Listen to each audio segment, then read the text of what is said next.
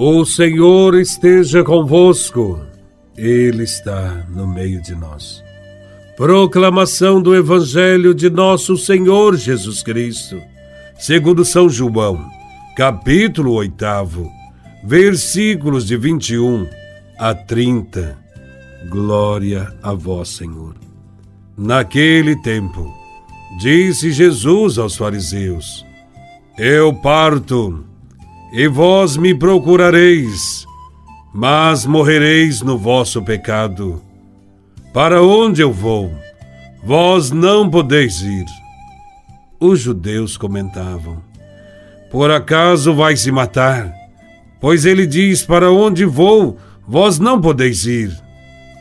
Jesus continuou: Vós sois daqui de baixo, eu sou do alto. Vós sois deste mundo, eu não sou deste mundo. Disse-vos que morrereis nos vossos pecados, porque se não acreditais que eu sou, morrereis nos vossos pecados. Perguntaram-lhe, pois, Quem és tu então? Jesus respondeu, O que vos digo desde o começo. Tenho muitas coisas a dizer a vosso respeito e a julgar também. Mas aquele que me enviou é fidedigno, e o que ouvi da parte dele é o que falo para o mundo. Eles não compreenderam que estava falando do Pai. Por isso, Jesus continuou: Quando tiverdes elevado o Filho do Homem, então sabereis que eu sou, e que nada faço por mim mesmo mas apenas falo aquilo que o Pai me ensinou. Aquele que me enviou está comigo. Ele não me deixou sozinho, porque sempre faço o que é de seu agrado. Enquanto Jesus assim falava, muitos acreditaram nele. Palavra da salvação. Glória a vós, Senhor. Nesse evangelho, Jesus fala da sua missão de ir para a cruz, como também sua fala se refere aos céus, onde está o Pai, para onde logo após a sua ressurreição ele será elevado.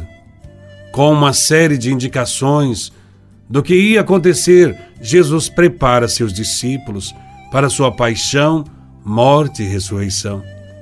Ele reafirma sua filiação divina para mostrar que aquilo que ele viverá em poucos dias é o cumprimento de uma promessa que o Pai havia feito que ele estaria cumprindo.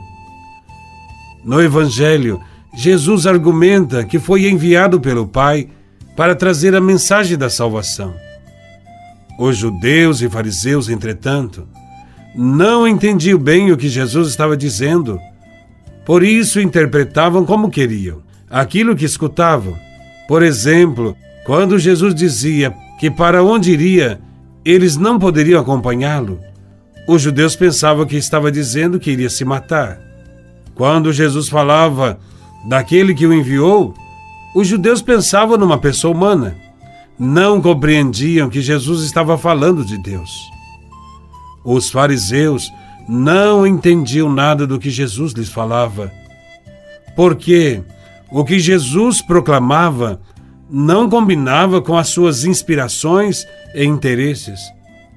Com efeito, Jesus ensinava a seus discípulos como viver no mundo sem a ele pertencer, formando-os no entendimento de que as coisas do alto deveriam nortear as suas vidas e assim os motivava a crerem nele, como o enviado do Pai a fim de que não morressem no pecado.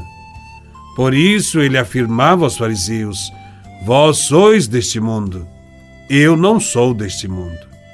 Se não acreditais que eu sou, morrereis nos vossos pecados.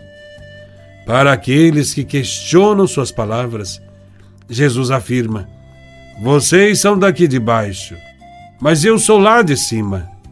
Vocês são deste mundo, mas eu não sou deste mundo nós também. Não somos deste mundo, mas podemos viver neste mundo com os valores do alto, como Jesus vivia.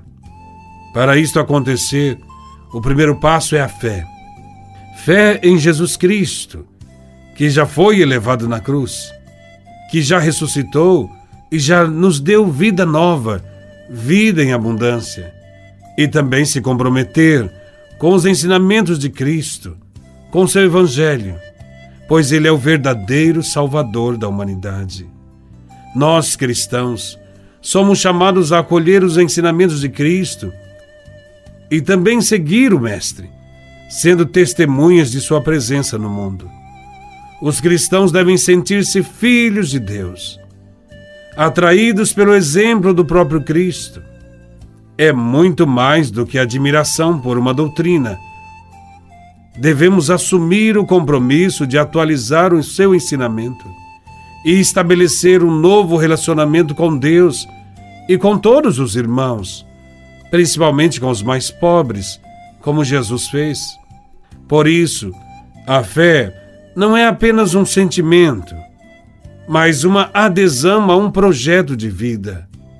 Deixamos os projetos pessoais para abraçar o projeto de Jesus, o projeto do Reino de Deus.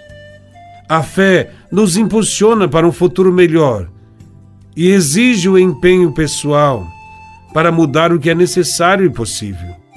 Que as sementes que Cristo lançou em nossos corações germinem e deem bons frutos, para sermos do alto como Cristo. E é importante sabermos que quando buscamos verdadeiramente a Cristo, estamos abertos às transformações, às mudanças que o amor divino realizará em nossas vidas. Busquemos sempre as coisas do alto e ouçamos a sua voz, a voz de Cristo que nos chama para perto dele. Louvado seja nosso Senhor Jesus Cristo, para sempre seja louvado.